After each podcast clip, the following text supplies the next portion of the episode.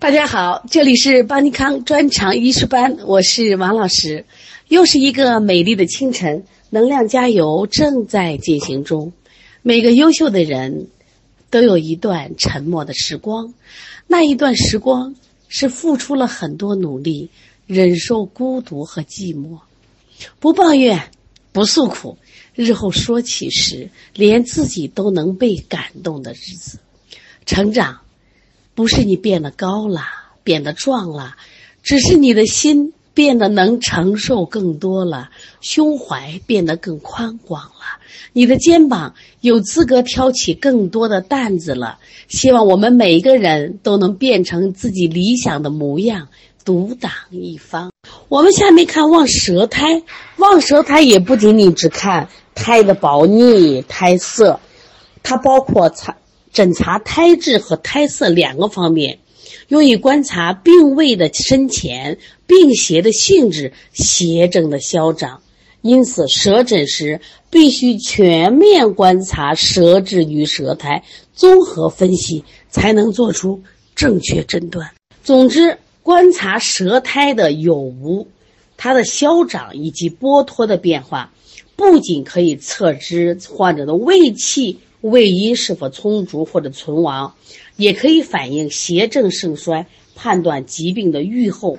舌苔由全到剥是胃的气阴不足、正气渐衰的表现。舌苔剥脱后复生薄白苔，为邪去正盛、胃气好转的表现。我们继续学习舌诊。舌诊的主要内容包括望舌质和望舌苔。望舌质一定记住，包括四个方面：望神、望色、望形、望态。我们现在很多人的水平仅仅停留在望色上，记住四个方面啊！再说一遍，望什么？望舌神，望舌质的颜色，望舌的形状，还有望它的动态，望舌态，用以观察脏腑的虚实、气血的盛衰。你记住了吗？关于胎质，就是舌苔的质地和形态。常见的胎质变化有什么？还记得吗？对对对，有胎的薄厚，还有胎的润燥。记住，还有胎的腐腻，还有剥落胎、地图舌，还有偏全胎，还有真假胎啊。偏全胎我们一般指的是一半儿一半儿的啊，叫偏全胎。关于舌苔，古人一直认为舌苔是胃气向上熏蒸，胃中的骨气或者是实浊凝聚于舌面而形成的。正常的舌苔是薄白均匀、干湿适中，舌面的中部和根部稍厚。所以大家都记清楚了啊！不光看它的薄厚程度，还有干湿程度，而且舌面的中和厚和根部本身就稍厚啊。那么，由于患者的胃气有强弱，并且有寒热，可以形成各种不同的病理性舌苔。望舌苔的时候，既要看苔质，还要看苔色。什么是正常的舌象？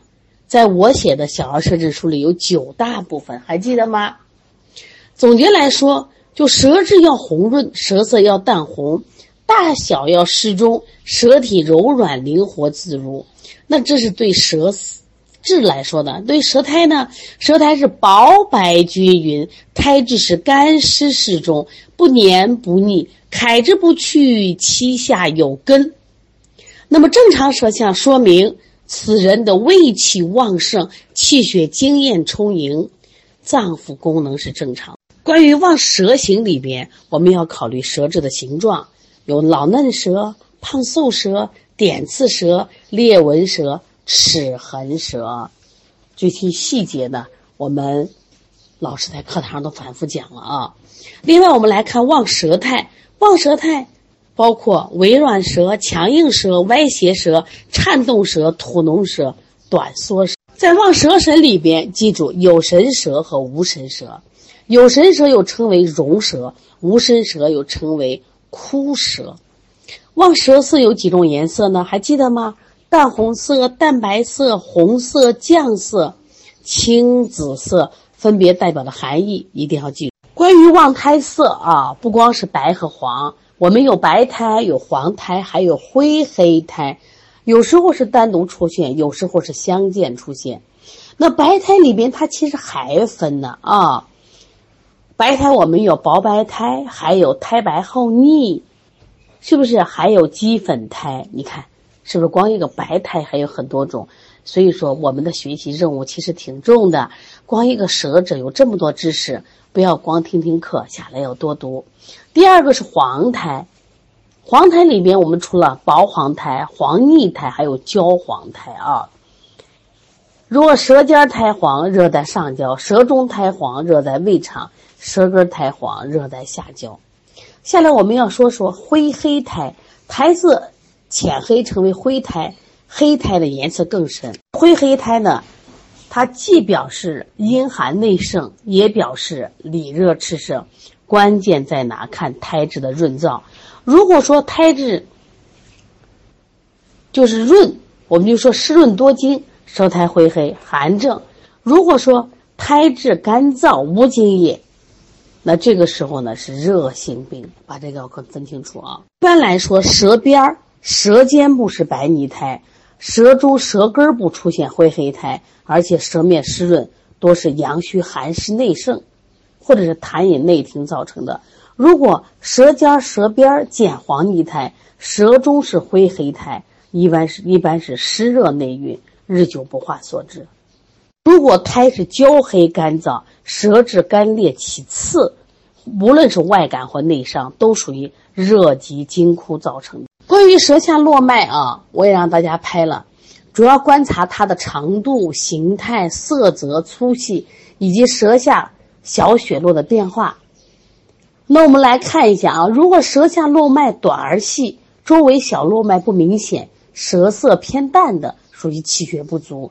如果舌下络脉粗胀分叉，呈青紫、绛、绛紫、紫黑色，那么这一般属于气滞寒凝、热瘀痰湿、气虚阳虚都有可能啊。所以我们需要就仔细去判断。舌苔和舌质的变化所反映的生理病意义各有侧重。一般来说，舌质的颜色、形态反映脏腑气血津液的状况，舌苔的变化。主要与感受病邪和病症的性质有关，所以查舌质可以了解脏腑虚实、气血津液的盛衰；查舌苔主要重在辨别病邪的性质、邪症的消长及胃气的存。总之，掌握舌象和疾病的发展，可以充分认识疾病不同阶段所发生的病理改变，为早期诊断、早期治疗提供我们的依据。